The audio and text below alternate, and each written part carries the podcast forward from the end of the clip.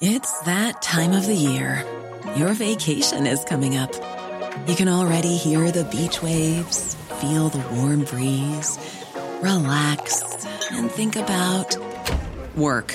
You really, really want it all to work out while you're away. Monday.com gives you and the team that peace of mind. When all work is on one platform and everyone's in sync, things just flow wherever you are. Tap the banner to go to Monday.com.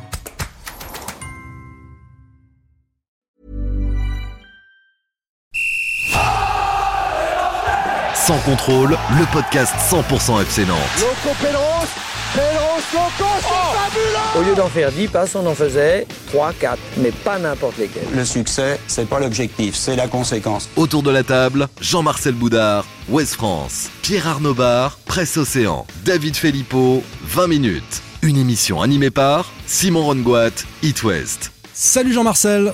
Bonjour. Salut Pab. Salut. Et salut David. Salut Simon. Et salut à tous les fans des Canaries. On a des choses hein, à dire aujourd'hui, messieurs, quelques jours après ce derby. Catastrophe, euh, un scénario de fin de match incroyable. Mais on va pas parler que de ça. Au programme de votre podcast Sans contrôle, trois questions. La première, les joueurs du FC Nantes vont-ils être durablement marqués par la défaite dans ce derby ou pas? L'agent de joueur Moji Baya est-il le directeur sportif officieux du FC Nantes? Et plus largement, est-ce que ça pose problème? Pour les Canaries. Et puis à quel poste et dans quel rôle vous préférez Imran Louza, le milieu offensif ou pas d'ailleurs, du FC Nantes? On va en parler. Et si on a le temps, allez un petit coup de gueule au passage sur le comportement de certains pseudo-supporters avant le match du PSG. Sans contrôle, épisode 5, c'est parti. Sans contrôle. L'actu des Canaries a une touche de balle. Et cette première question pour débriefer le derby. On va commencer avec Pierre Arnaud Bar de Presse Océan, défaite 3-2, scénario catastrophe à Rennes. Est-ce que ça va, selon toi, laisser euh, des traces, Pierre Arnaud, pour les joueurs du FC Nantes, cette euh, défaite incroyable? Alors, sur le coup, vendredi soir, je t'aurais dit oui. Parce que euh, on était tous marqués, parce que bah, même journalistes, spectateurs, quand tu as un scénario complètement dingue comme ça, avec un retournement de situation dans les dernières secondes, le stade, euh, la fusion et vraiment les émotions sur le coup, je te dirais oui. Et en fait, maintenant, je me dis que les joueurs de foot, quand même, ont tendance à, à vite zapper. Et je pense que dans le vestiaire, je suis pas sûr que ce match-là va avoir une énorme conséquence pour le vestiaire lui-même. Je pense qu'il passe euh, assez rapidement à autre chose. Je pense que les supporters, eux, vont être plus durablement marqués. David, On a- on avait- D'ailleurs, on a posé la question. Euh, on a posé la question sur le Twitter euh, podcast FC Nantes. Selon vous, pour les joueurs du FC Nantes, la défaite dans le derby à Rennes vendredi sera vite oubliée 12%. Des internautes euh, et des tweetos ont, ont- ont répondu ça. Sera vite oubliée. Laissera des traces 75%. Je pense que les supporters sont marqués quand même supporters, par oui, cette. oui, oui. Mais je, suis match. étonné, moi, par cette Et, grande euh, majorité, parce qu'ils répondent pour eux, les supporters. C'est que on va leur en Oui, parler à la machine à café pendant d'eux. des semaines. Eux, ils Dans sont des marqués. Mais années, on a posé hein. la question sur les joueurs. Est-ce que les il y avait une troisième réponse. Il y avait match vendredi. Il y a 13% qui ont répondu ça. C'est vrai, un peu d'humour, ça fait du bien pour euh, que voté. dédramatiser ce moment incroyable. Oui, moi je pense que c'est un match qui va laisser des traces euh, dans l'environnement du club. Alors, on l'a dit supporter. Je pense que dans les relations aussi euh, euh, entre Christian Gourcuff et la direction, il a grillé un, jour, un joker. Ça vient en fin de mercato. Où il, Pourquoi il a grillé un joker selon toi, Christian Gourcuff? Bah parce qu'il il s'est opposé aussi à certains renforts. Donc euh, derrière, je pense que si l'équipe devait euh, perdre un peu son rythme, euh, il se met sous pression. euh, Et le derby fait mal dans ce cadre-là, bah, je pense que le derby fait mal au regard du, du, du- du résultat. Et puis, ils se mettent aussi. Il y y a- il y a le match contre Paris là. Si en cas de nouvelle défaite, Nantes peut être vers la 11e, 12e place, qu'on avait à peu près euh, pronostiqué avant euh, Non, pas cet tout le monde ici. de matchs. Et on, va, on, on peut arriver avec euh, derrière les, les- les matchs de, de, de Dijon et Metz complètement sous pression. Donc je pense que ça peut Ah, être Peut-être pas, un- peut-être pas sous pression. ça- sous ça pression de quoi ça- Sous pression du maintien Il n'y a, Non, pas, de, non, y je a pas parle- de pression. pas- mais je parle pas de pression. Sur de la maintien, je- relation Gourcuff, parle- je- Kita. Et je parle aussi de- du, du- du classement. Enfin, il ne faut pas oublier que le FC Nantes était cinquième euh, il y, a, il y a une Mais, mais semaine. attends, là, c'est pas la question, Jean-Marcel. Enfin, la question, c'est est-ce que ça va laisser des traces? Est-ce que ça va miner les joueurs? Enfin, moi, je l'ai- j'avais compris oui, la je pense qu'à partir ça. du moment où ça, s'accompagne par une dégringolade de classement, c'est-à-dire que cette, défaite-là, elle, est aussi traduite, énorme elle est impact. aussi traduite dans le classement et le FC Nantes peut rentrer dans Ah le oui, rang oui. sur, le, sur le mois de février et se retrouver euh, Non, mais dans un mois je autour de la d'accord. 11e place. Je suis d'accord que pour moi, au classement, ce match-là, il est capital. C'est un énorme, euh, c'est un gros virage. Je me souviens, euh, malheureusement, il y a, les podcasts restent. euh, J'avais dit il y a quelques semaines que le FC Nantes pouvait rêver d'Europe. Là, c'est un petit peu. Ah, je suis content que t'en parles. Oui, oui, c'est un petit peu plus compliqué parce que là, ce match-là, en cas de victoire, Nantes revenait à deux points de Rennes. euh, était quatrième, euh, serait quatrième là ce soir. Euh, aujourd'hui et là ils sont 9e Voilà. à 8 points euh, de, de Rennes donc euh, sportivement c'est énorme Mais c'est pas la que je question, voulais c'est pas la question. Mais c'est quoi la Euh, question mais parce que que je sinon, voulais sinon, mettre, sinon après ça. un Nantes-Metz, Pierre Arnaud, après un Nantes-Metz, euh, Nantes perd et puis tu poses la même question. Là, c'est un derby je suis contre d'accord Rennes avec toi et c'est dans les dernières secondes. Donc, est-ce que dans les têtes, le fait que ce soit Rennes, dans les dernières secondes, ça va les Eh miner ben, tu vois, durablement? c'est ça qui m'ennuie. C'est ça qui m'ennuie, c'est que je pense que pour les supporters, pour l'environnement, effectivement, quand tu poses la question sur Twitter, tu as 70% des, des supporters qui sont meurtris par ce match-là. Parce que le scénario déjà euh, de prendre deux buts dans les arrêts de jeu quand tu gagnes et que Ah, ça te fait fou. une défaite au final, c'est complètement fou. Mais ça se passe à Rennes. Ça se passe avec des joueurs nantais qui ont chambré en marquant le deuxième but et Ouais. qui se font chambrer. Enfin, j'étais au stade euh, quand il y a le troisième but de Rennes. T'as les Nantais qui sont abattus de chez abattus. Le ciel leur est tombé sur la tête. Et t'as les Rennais à l'inverse qui sont complètement dingues. Pour les supporters, ça c'est très dur à vivre. Oui, Même nous, mais pour les joueurs. on est là. Mais je pense ça. pas que mais je pense que Mais pour, pour les les joueurs, joueurs. et c'est le regret que j'ai, je pense qu'ils sont pas forcément marqués par ça. Aujourd'hui, t'as qui? T'as un Abdoulaye Touré, peut-être un Imran Louza, qui ont été formés au club, qui vraiment, pour qui la notion de derby est importante. Le match contre Rennes euh, Mm. euh, marque quelque chose. Mais sinon, je pense que pour la plupart du groupe, leur discours, c'est ça c'est on a passé une mauvaise nuit, on s'est réveillé et on passe sur le match de Paris. Moi, je pense que sincèrement, il passe vite à autre chose. Ouais. Franchement, que il je veux passe dire, vite à autre chose. Je suis plutôt d'accord avec ce que tu as dit trop tout vite à l'heure. En plus, il y a un élément important, il manque des joueurs cadres en Mm. ce moment dans cette équipe, des joueurs qui vont revenir. Giroto revient contre le PSG, Palois est censé revenir euh, la semaine prochaine. Apia n'était pas là lors de la fin de match puisqu'il Mm. s'est blessé, il a été remplacé euh, par le jeune Prado. Ce sont des joueurs cadres qui n'étaient pas présents sur ce match, qui n'étaient pas sur le terrain. Et je crois pas que les joueurs, je pense que sincèrement, en plus, un derby pour eux, pour beaucoup Ça de joueurs, ça représente plus grand chose. Donc que les supporters soient traumatisés. Quand on a vu l'investissement ok. d'Alban Lafont Mais sur oui. ce match-là, je suis pas d'accord que ça Non, représente c'est pas pas- quand ça on est joueur représente sur le rien. terrain. je- je peux pas- je- il- il- Non, mais mais c'est moins que pour des as- joueurs formés au club, Jean-Marcel. sur le coup. Bah, même. je, je- non, je, je- je suis pas d'accord. Quand Abdoulaye, oui, ça peut Abdoulaye Touré. Non, mais les autres aussi. Un peu, mais je vois Mais- pas pourquoi quand tu perds comme ça dans les conditions où tu perds, que si t'es joueur de foot, tu peux pas l'accepter, même Mais si je dis tu pas viens. qu'ils l'acceptent, je- mais je dis qu'ils vont passer à autre chose. Voilà. Objectivement, je te dirais, euh, ce qui peut venir- nourrir ça, c'est que c'est un match qui est passionnant parce qu'on peut dire tout et son contraire. C'est-à-dire jusqu'à deux minutes de la fin, on aurait pu dire que c'était une victoire tactique de Christian Gourcuff sur c'était quasiment un match référence de Nantes. Et que c'était un match référence de Nantes. Et Ah, voilà. On, peut effectivement tout dire. Même sur la rentrée de la Bed, elle, elle- elle est discutable. Il y a des, il y a des choses à, à crédit. Mais en même temps, je pense que ce match-là, euh, il, y a, il y a des choses, euh, notamment sur ces- la gestion de ces deux dernières minutes, sur le manque d'ag- d'agressivité, sur les responsabilités engagées de certains joueurs. Si derrière ça se traduit par une déliquescence au classement, c'est un match qui fera référence et qui peut donc laisser des traces. Il y a un Ah, avant et un après. C'est déjà un match qui va rester dans l'histoire de, des derbies. Je pense qu'on s'en souviendra encore, euh, comme on se souvient du but de dos euh, euh, lors Mm. de la dernière victoire Et de Nantes à Rennes en dans la foulée. 2013. Voilà. On se souviendra de, de ces deux buts. Enfin, le scénario de perdre comme ça, c'est déjà énorme. Enfin, moi, j'ai le scénario de, de Manchester euh, Bayern en Ouais. 99 euh, avec euh, voilà le, le retournement de situation pareil. Finale de Ligue des Champions, c'est autre chose. Mais, là, c'est un derby. Oui. Mais on glisse je- à nouveau Pierre Arnaud vers. Non, mais je suis on de- s'en souviendra, nous les suiveurs, Voilà, mais les pas les supporters, joueurs. etc. Et, et je pense, je suis d'accord comme Les joueurs, Jean-Marcel. Moi, que- je pense qu'ils vont passer à autre chose et je Voilà. suis très étonné des 80% de, de- de 75%. Parce que c'est les personnes. supporters Mais ils qui répondent pour eux. Ils répondent répondent pour eux. la joueurs, question, hein. c'est pour les joueurs. Et Ouais, c'est vrai ouais. que c'est. En plus, il y a deux matchs là dans la même semaine. euh, Il y a une actualité qui va bouger, des choses qui vont se passer dans le club, des retours, etc. C'est une, part- c'est une lessiveuse, hein, la Ligue 1. Non, donc mais quelque part, c'est pas plus mal. hein. Et si on était là avec les joueurs, euh, on était en conférence de presse hier avant le match du PSG. Si les joueurs étaient là, vraiment, on s'en remet pas. Cette défaite contre Rennes, c'est terrible. On serait là à dire, euh, et les Sauf gars, vous le êtes pro, va- vous êtes pro, le- vous êtes passé, le- vous devez le- passer le- à autre chose. Le hein. classement Enfin, vous rappellera, avant d'aller affronter Dijon, que ce match de Rennes-là a une conséquence importante et, et jusqu'à la fin de la saison, il va manquer 3 Bah, points. comme bah, Bordeaux, comme le match de Bordeaux en fait, c'est trois Ah, points que sûr pas pris. Si tu joues euh, entre la 10 et la 12e place, c'est pas grave. Si à la fin, par hasard, tu refais une bonne série et que t'es pas loin de l'Europe et que tu meurs à trois petits points de, de la qualification, tu te diras merde. Mais sans ça, je veux dire, Rennes, pour garder euh, le fil d'une saison, c'est pas pareil quand on aborde. euh, il faut aller gagner des matchs quand vous êtes cinquième, vous êtes forcément il y a, il y a un côté adrénaline un peu plus fort, surtout quand vous avez démarré le championnat fort et c'est compliqué de pouvoir remonter quand on est sur une pente descendante. En ce sens-là, ça peut laisser des traces. Mais tu n'es pas sur une pente descendante dans tous les domaines. Euh, les observateurs rennais, j'étais hier soir euh, dans, dans l'émission avec euh, David Thomas du Télégramme qui disait à la 94e, victoire de Nantes, rien à dire. Elle était. Rien à dire. Tu peux t'appuyer là-dessus quand même quand tu es le FC Nantes, sur ce que tu as su produire euh, chez euh, des Rennais qui sont troisième du championnat, qui sont très performants en ce moment. Derrière, tu prends Oui, mais dans le coup- oui, mais évidemment, mais si tu es, si t'es dans l'après, tu te dis, c'est la fin qu'on doit changer, mais les 95 étaient cohérentes. À l'inverse, t'écoutes les Rennais, là aujourd'hui ils disent euh, c'est notre saison. Tous les journalistes sur l'eau, mais Rennais ils le le disent. soir même, ils Bah disaient oui, mais ce sûr. Parce que match-là on c'est doit pas le gagner, on fois doit où ils ont retourné des situations complètement improbables. C'est pas un question- hasard. Bah non, Ah c'est non, pas un c'est pas on n'a pas dit que c'était un hasard, mais il y a quand même de, ce- tu peux t'appuyer sur le contenu euh, côté nantais de ce que tu as fait. euh, Je suis sur- pas sûr que le FC Nantes, euh, parce qu'ils ils perdent aussi contre Bordeaux dans les dernières minutes, même s'ils étaient en infériorité numérique, je suis pas sûr qu'ils abordent les derniers quarts d'heure de la même manière qu'ils ont abordé ces, ces- de- les deux derniers matchs. Si on se pose quelques jours en arrière, on pense que Nantes va prendre une tôle Ah, contre, le Stade bah oui. Rennais parce que t'as pas ta défense habituelle, que Rennes est en pleine oublier bourre, donc, ça. bah oui. Faut pas oublier ça. C'était quand même Krine, euh, dans l'axe, euh, des joueurs qui avaient. Enfin, Krine, c'est quand même pas son poste de prédilection, hein, même s'il a joué en, en Slovénie, je crois, à ce poste ou en Italie, je sais plus.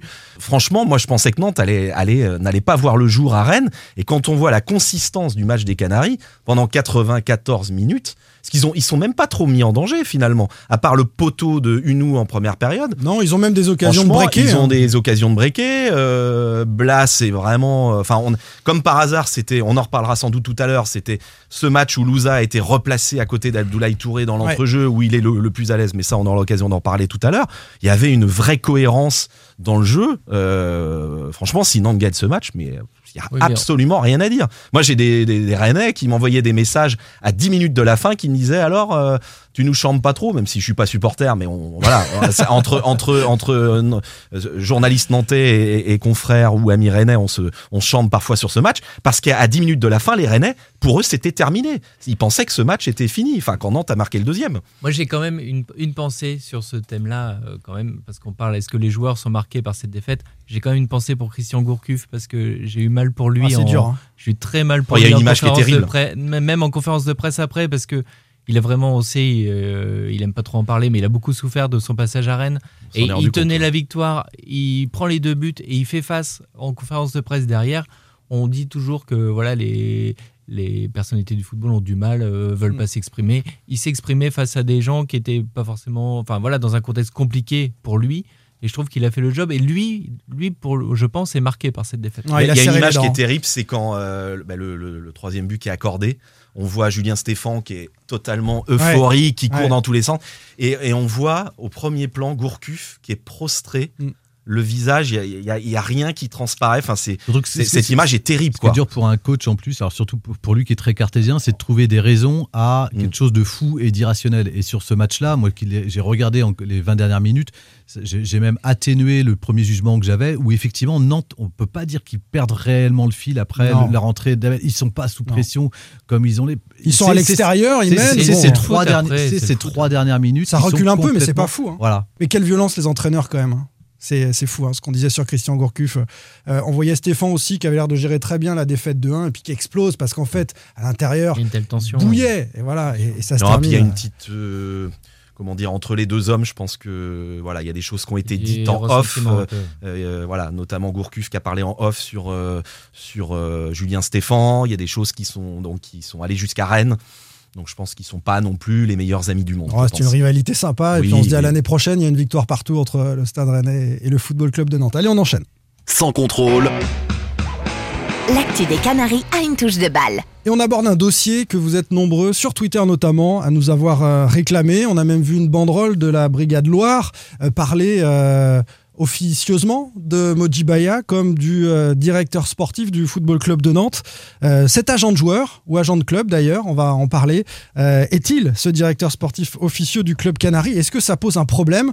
Mojibaya, en quelques mots, c'est un franco-iranien de 45 ans qui a eu des responsabilités dans un club à Charleroi, qui était détenu hein, par un membre de sa famille, ce club-là. Puis ensuite, il est passé agent de joueur, agent de, de club, et il travaille beaucoup. avec Agent de le club, hein, faut- Club de en Nantes. Belgique, faut bien le préciser. Il a déjà fait Ouais. ça. hein, parce enfin, on va en parler, mais il a déjà fait ça. C'est le plus gros agent et le plus influent en Belgique. Il s'est même euh, un peu débarrassé de tous les petits agents. Dès qu'il y a un deal à faire, hop, il saute dessus. Et c'est comme ça depuis des années. C'est d'ailleurs pour ça qu'il a beaucoup d'ennemis en Belgique. Il est devenu incontournable en Belgique. Il est désormais incontournable euh, au FC Nantes. Est-ce qu'on peut, comme euh, les supporters de la Tribune Loire, euh, le qualifier de directeur sportif officieux Ça va être la première question. Et puis ensuite, on va se demander si ça pose un problème euh, au FC Nantes dans la gestion du, club. Est-ce qu'il est directeur sportif officieux? Est-ce qu'on peut plus faire un contrat à Nantes sans passer par Moji Baya? Oui, c'est pas nouveau, ça fait quasiment un an, enfin je dirais depuis après l'hiver dernier. Il, il est devenu essentiel dans tous les transferts euh, du, du FC Nantes. C'est euh, c'est le directeur sportif euh, officieux, comme c'est bien résumé. C'est pas illégal. Mm, C'est ça qui est important. C'est plutôt. C'est une place qui n'existe pas à Nantes. Est-ce que c'est immoral? Est-ce que c'est immoral? La question. ça, la question. est- est- Alors, est on, va rester sur des éléments de fait pour décrire Alors, ce, poste de, directeur sportif. Déjà, officieux. déjà, faut bien préciser que c'est- déjà arrivé dans d'autres clubs Oui. que des agents euh, soient Prennent un peu le pouvoir des transferts. dans des Ouais. clubs. Il y a l'exemple d'Yvan Lemay à, à Dijon, c'était il y a quelques années. Il y a eu David Ventier à Saint-Étienne, qui est ensuite devenu, donc là, il a laissé son job d'agent, il est devenu ensuite salarié et directeur sportif, je sais plus le titre exact, à Saint-Étienne. Donc c'est, il y a Laurent Jaffo du côté de Niort qui fait aussi beaucoup, euh, qui conseille un petit peu Fradin et le, le président dont j'ai oublié le, le nom à Niort. Donc voilà, c'est, c'est pas, il y a pas qu'à Nantes où on a vu ça, et il y a eu Fabrice Picot, parce qu'il faut le dire, à Ouais. Nantes, il y a quelques années, qui était aussi omnipotent au club, mais Bakary pas au point. Bakary Sanogo, mais pas au point de Mojibaya. Et Attention. avant, et avant Fabrice Picot, euh, l'ère Gilles Favard, qui Oui. a également été Mais qui conseiller était pas de joueur, vraiment agent, agent de lui. com, etc. Vraiment- Mais bon, ouais. il y a un mélange des genres Ouais, dans ces ouais, métiers-là. Et, et on sait très bien que le président Kita aime s'entourer d'un ou deux hommes qui sont dans ce milieu et, et qui lui permettent de faire des transferts. Et actuellement, c'est Mojibaya sur la Belgique. Combien de, de joueurs du FC Nantes, j'en ai recensé quelques-uns, vous allez me dire, hein, euh, sont passés euh, par Mojibaya pour arriver à Nantes? Ça a commencé avec Guillaume Gillet, il y a Kayembe, il y a Mboji, il y a El Ganassi, il y a Koulibaly, euh, et puis euh, Libombe, bien sûr, euh, plus récemment. J'en ai oublié certains, mais ça fait quasiment toutes les recrues du FC Nantes. ce qu'il faut bien préciser, c'est qu'il n'est pas l'agent de tous ces joueurs. Alors, il est l'agent de Guillaume Gillet, par exemple. Il y a plusieurs joueurs. Voilà, Non, il les a fait venir. Apia, est Apia, par exemple, le voilà, il est euh, mandaté par le FC Nantes, mais le FC Nantes a le droit. Je répète. comme il C'est est en ça il qu'il est agent de club et non pas agent de joueur. il a aussi le club été qui le mandate. mandaté par le FC Nantes pour vendre Valentin Rongier, par exemple, cet été à Marseille. Exactement. Il a, Alors, en il fait, a il est servi mandaté- d'intermédiaire. C'est le club. il n'est pas mandaté, il conseille le président Kita sur la transaction. Moi, je pense qu'il a été oui, mais c'est pas lui qui, était. Alors, je, crois que C'est pas le, lui qui le- fait la le FC transaction. Nantes dit je veux vendre Rongier, il va voir euh, euh, Mojibaya en disant tu me trouves un club pour le vendre le plus cher possible. Alors, là, c'était même pas. Sur Marseille, ils étaient d'accord avec. Ma... Enfin, c'était. mais c'était avant Marseille, c'est-à-dire qu'il lui a trouvé, il a Voilà. essayé euh, euh, parallèlement aux agents euh, qui sont qui, qui- de Valentin Rongier, Moji Bayat a, a- a essayé de trouver des points de chute à Valentin Rongier hors Marseille qui pouvaient éventuellement ramener une somme de, plus de importante que celle qui était proposée par la- par, ce par qui- l'OM. Et ce qui est sûr, c'est Et que ensuite, il est intervenu même sur la Voilà, négociation finale pour Et là- finaliser le deal à, à- à- à Marseille. Donc Ouais. effectivement, c'est c'est légal. Le club dit à un moment, euh, plein de clubs le font, euh, on est confronté à un deal qui est compliqué dans un minimum de temps. On délègue notre responsabilité à quelqu'un. Où ça devient un peu plus compliqué, où on se pose des questions, c'est que c'est effectivement toujours la même personne qui l'a. Et pourquoi le service juridique ne, ne le fait pas Mais après, c'est le travail d'un qui- directeur sportif, c'est ça un directeur sportif. ou, ça ou d'un service juridique d'un club, mais dans ces cas-là, c'est le monde du foot en général, où, où, je- je- pour, pour moi, mais là c'est plus un avis personnel, entre les présidents, les directeurs sportifs et les agents des joueurs, je ne vois pas pourquoi on a ramené un tas aujourd'hui d'intermédiaires euh, qui peuvent à la fois intervenir pour le club vendeur, le club acheteur, le joueur parfois avoir la double casquette, puisque tout ça est au- autorisé, ce qui permet aussi de déclarer les charges euh, en France.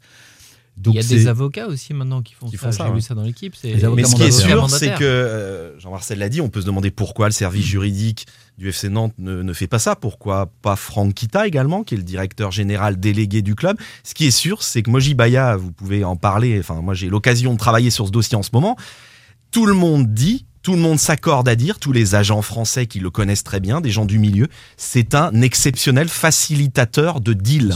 Il connaît par cœur l'écosystème du foot. Il est capable d'écrire euh, à lui tout seul une convention de transfert, ce que beaucoup de, de, de directeurs sportifs ne sont pas capables de faire en France. Donc les supporters vont être un peu déçus. Ils pensaient peut-être qu'on allait descendre Moji Baya, mais en tout cas, il non non mais je, non, il faut dire les le- choses. le- et les supporters attendent, attendent qu'on révèle des choses sur des rétro-commissions euh, éventuelles et, et de la suspicion. Alors, avant d'aller ah jusque-là, on- le, le nœud, du- le nœud du débat, il est là. On peut tourner autour de peau. C'est ce que tout le monde attend euh, là-dessus. Or, le- Non mais attends, on va rappeler des faits avant parce Oui, que là on, oui. on glisse sur des rétrocommissions alors qu'on vient de dire que c'était un super Oui. agent. Il, il faut quand même dire qu'il a un passé sulfureux. Et alors, passé sulfureux. Le 10 octobre 2018, il est ça fait pas de interpellé. soi quelqu'un. un- Exactement. un- Non, mais il y a des- il y a un- Mais je vais quand même rappeler les faits avant. Vas-y, vas-y. Bon. Il est interpellé avec une vingtaine d'autres personnes dans le cadre d'une enquête sur de possibles faits d'organisation criminelle, de blanchiment d'argent et de corruption dans le cadre d'une affaire importante sur le football belge qui s'appelle le Football Gate. Et selon euh, le quotidien Le Soir, il aurait offert des montres de luxe frauduleusement dédouanées comme des cadeaux d'affaires afin de manipuler le transfert de certains joueurs. Voilà ce que disent nos, nos confrères du soir. Il, il est rarement dans les médias, vous, vous l'avez certainement remarqué. Bah, encore moins depuis ce qui s'est passé en Belgique. Exactement. Donc cette interview est, est précédente, elle est de 2017 chez nos confrères de la RTBF au micro de Mariam Sabag. Il est plutôt à l'aise et, et plutôt drôle même. Certains le trouveront drôle. À la base, vous êtes universitaire. Qu'est-ce qui vous a poussé à devenir agent de joueur? La réponse, tout le monde l'attend. L'argent. Euh, J'ai entendu parler que vos mé- méthodes sont un peu crapuleuses. Quelles sont les concessions que vous avez faites pour arriver à vos buts? Euh, J'ai dû coucher avec des joueurs. Ah, c'est bien de savoir ça. C'est c'est une boutade, c'est une blague. Mais euh, non, j'ai pas dû faire de, de concessions particulières. Il faut simplement travailler euh, dur comme dans comme dans n'importe quel euh, secteur d'activité. On doit travailler très très dur pour, euh, pour réussir. Et dans le football, c'est la même chose. Il botte bien en touche hein, sur la Oui, question, c'est rigolo. Oui, enfin, il va pas. Mais après, je veux dire, quand il pour revenir sur, sur, le- sur, le- sur la, con- sur la confusion, il faut pas confondre nous notre rôle. On n'est on pas policier, on n'a pas les moyens d'enquête d'un service euh, judiciaire. Effectivement, enquêter sur Modi Bayat aujourd'hui, qu'est-ce qu'on qu'est- qu'est-ce qu'on peut dire sur Modi Bayat? On, on peut faire le constat qu'il est essentiel et incontournable et imposé sur tous les deals qui passent à Nantes.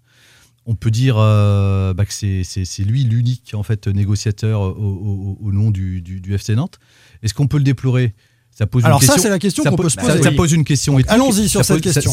Ça, pose une question éthique, c'est-à-dire qu'il y a des joueurs évidemment qui va plutôt favoriser, surtout qu'il a la double casquette, donc il va plutôt favoriser des joueurs de son écurie plutôt que d'autres joueurs à potentiel égal ou, ou- ou- ou- ou à autre chose. Ou meilleur. Ça- voilà. Ah, Mais on peut aussi euh, se réjouir qu'il a trouvé des portes de sortie à certains joueurs que le FC Nantes n'aurait sans doute peut-être pas trouvé tout seul en point de chute, voire il a été chercher des deals qu'il a pu monter comme l'opération Alban Lafont que d'autres n'auraient pas eu euh, l'idée. Simon Moses, Moses Simon, c'est aussi lui.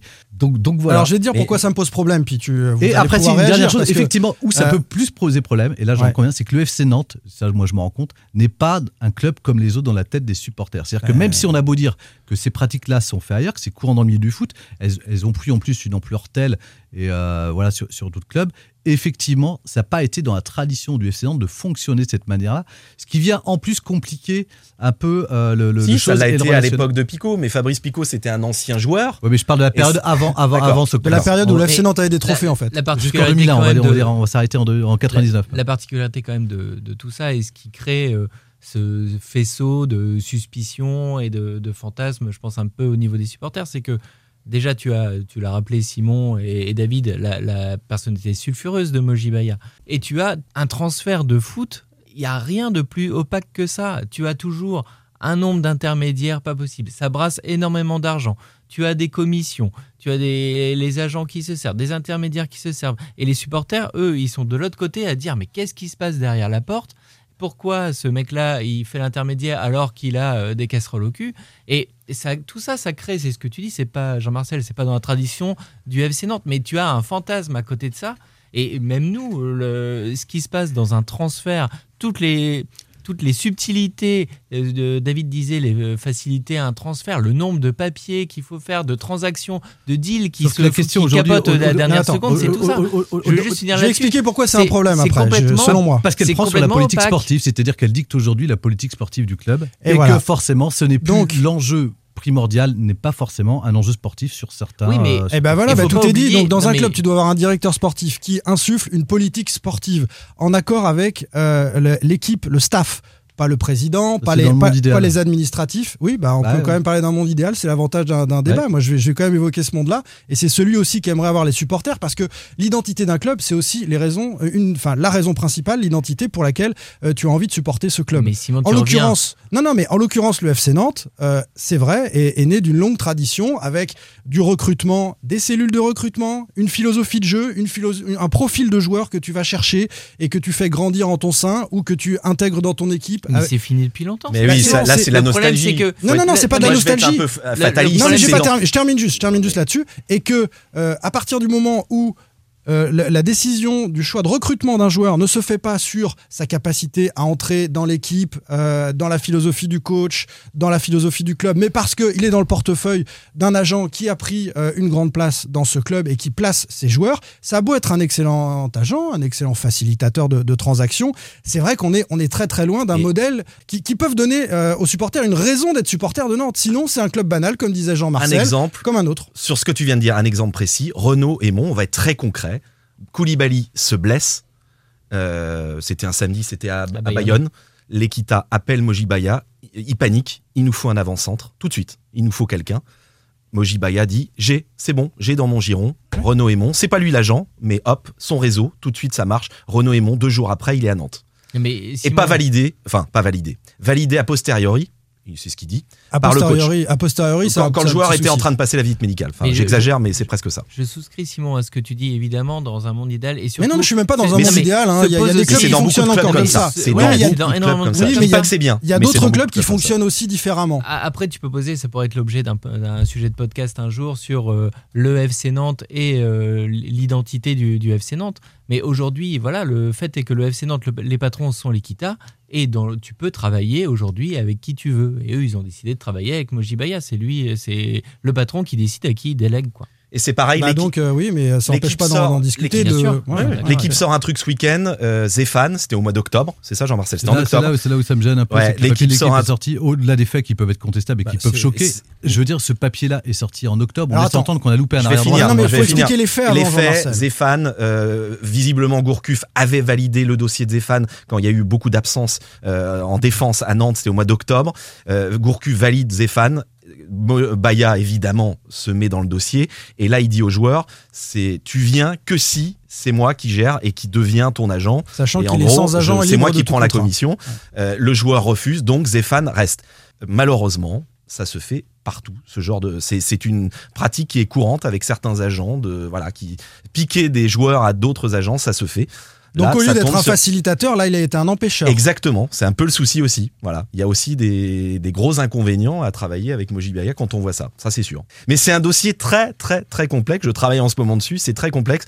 C'est comme je disais, c'est un milieu opaque. Il y a beaucoup de gens qui veulent parler, mais pas à visage euh, découvert. Voilà, l'argent est devenu est en train de. Après, il y a une question. Donc, donc alors, je vais au bout parce que là vous êtes un peu hypocrite les gars. C'est-à-dire que vous êtes en train non, de me dire ah ça fonctionne comme ça, on peut rien faire. Donc Mais on peut la- rien l'avenir, faire. l'avenir c'est des agents de joueurs qui sont directeurs non, sportifs dans non, les parce clubs. que la Non, FIFA non, veut, non. veut foutre son nez là-dedans justement. Oui, mais vous, Ils veulent changer. a mais j'ai pas dit, on n'a pas dit que ça on nous n'a pas dit que ça convenait. convenait, on euh, a dit que aujourd'hui non, c'est comme ça. On fait- on relate les le monde faits, de la finance, ce que tu veux, c'est comme ça. Non, parce que je, hein. je- viens de dire en début d'introduction qu'il fallait nettoyer et enlever les intermédiaires, en tous les cas ceux qui représentent les clubs, après qu'il y en ait à l'intérieur. Moi, par exemple, qu'un directeur sportif demain soit intéressé ou qu'un recruteur soit intéressé sur un joueur qu'il trouve et qui rapporte tant au club, je veux Oui. dire, ça se fait d'autres entreprises commerciales, je vois pas pourquoi. sur ça un joueur qui trouve, pas sur un joueur qui est dans son cheptel de joueurs entre guillemets. Oui, sur un joueur que, bah, sur un joueur que tu, tu trouves ou que tu ramènes grâce à, à toi. Mais non, c'est quelqu'un, ça peut être quelqu'un du club. Dans ces cas-là, l'idéal c'est qu'il soit salarié du club. Donc, euh, je dis qu'un directeur sportif demain, s'il devait toucher euh, à peu près un pourcentage sur des, des- sur, des options qu'il a fait. sur- D'ailleurs, il faut savoir que alors, c'est illégal pour les entraîneurs Ouais. et que Bordeaux s'est fait épingler en début de, de cet été vis-à-vis du contrat de Paolo Le, Sousa. le président, l'ancien président de Monaco, touchait justement euh, sur chacun des transferts et ça a un petit peu pollué aussi la politique des transferts monégasques. Oui, parce que... la question que ça pose, c'est qu'à un moment, on peut privilégier le transfert. Voilà, il y a ce Eh qu'on oui. appelle un conflit d'intérêts qui est de toute façon qui va jeter la suspicion sur tel ou tel choix à un moment. Bon, on en reparlera Mais ne en tout dis cas. pas qu'on accepte ça sans. euh, voilà. euh, je- Non, non, mais Nous, sinon on il n'y a pas essaie de débat. bah, relater des comme faits. ça, c'est le Non, monde non, du mais foot on relate fait des rien. faits. mais- euh, pour Oui, ça on- moi je suis un peu on- fataliste sur le monde du foot. Je vais Voilà, pas mentir, ça fait simplement 15 ce ans que je suis dedans et oui, je. Non, mais on peut décrire ce qui se passe dans le milieu de foot, ça veut pas dire qu'on y souscrit. mais Exactement. On, on- on décrit ce qui s'y passe. On enchaîne, messieurs. Dernière question. Imran Louza. Sans contrôle, L'actu des Canaries a une touche de balle. On est chaud bouillant, les amis, sur cette dernière question. Euh, Imran Louza, dont l'agent est Moji, Baya, Baya. Voilà, Baya, mais ça c'est une parenthèse. Euh, est excellent depuis le début de saison avec le FC Nantes. Oui, mais à quel poste et dans quel rôle le préférez-vous? Allez, Pierre Arnaud. Ah, moi, je, je le préfère à côté de Abdoulaye Touré dans le, dans le cœur du jeu avec Blas en 10 euh, juste devant. C'est l'association euh, déjà Louza Blas, j'aime beaucoup. Je trouve que le fait de l'avoir à côté de Abdoulaye Touré, ça le libère Touré de une sorte d'obligation pour lui de construire le jeu. Ça le cantonne un peu à la récupération et je le préfère comme ça. Je le préfère, voilà. Moi, Louza euh, en 6, plutôt, plutôt derrière. 6-8. Jean-Marcel. J'ai pas été original, c'est son poste de prédilection. donc, souvent, euh, Moi, je le préfère partout. Il peut jouer partout, de toute façon. Il est plus efficace. En tous les cas, c'est quelqu'un qui rend les autres meilleurs là où il se trouve.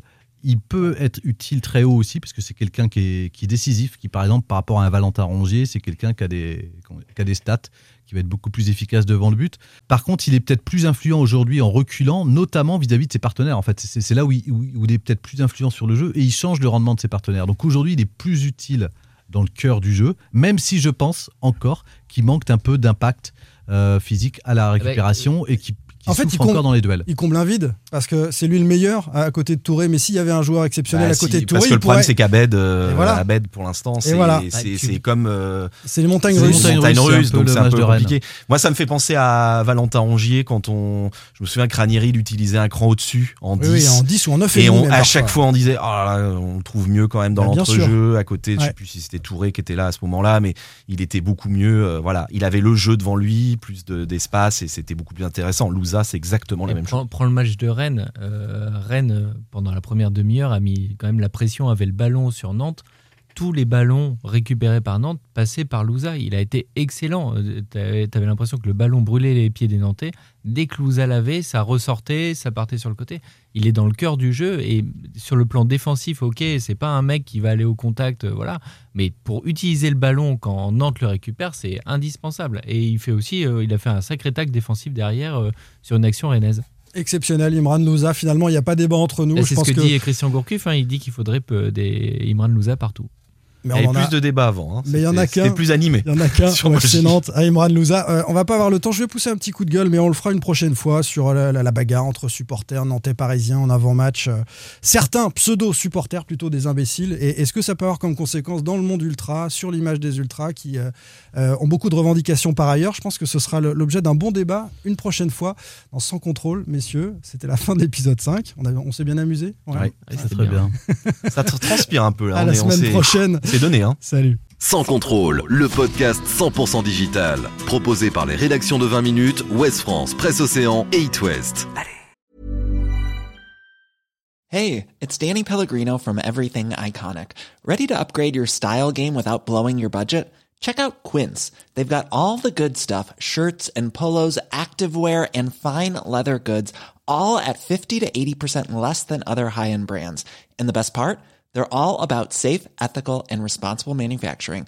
Get that luxury vibe without the luxury price tag. Hit up quince.com slash upgrade for free shipping and 365 day returns on your next order. That's quince.com slash upgrade.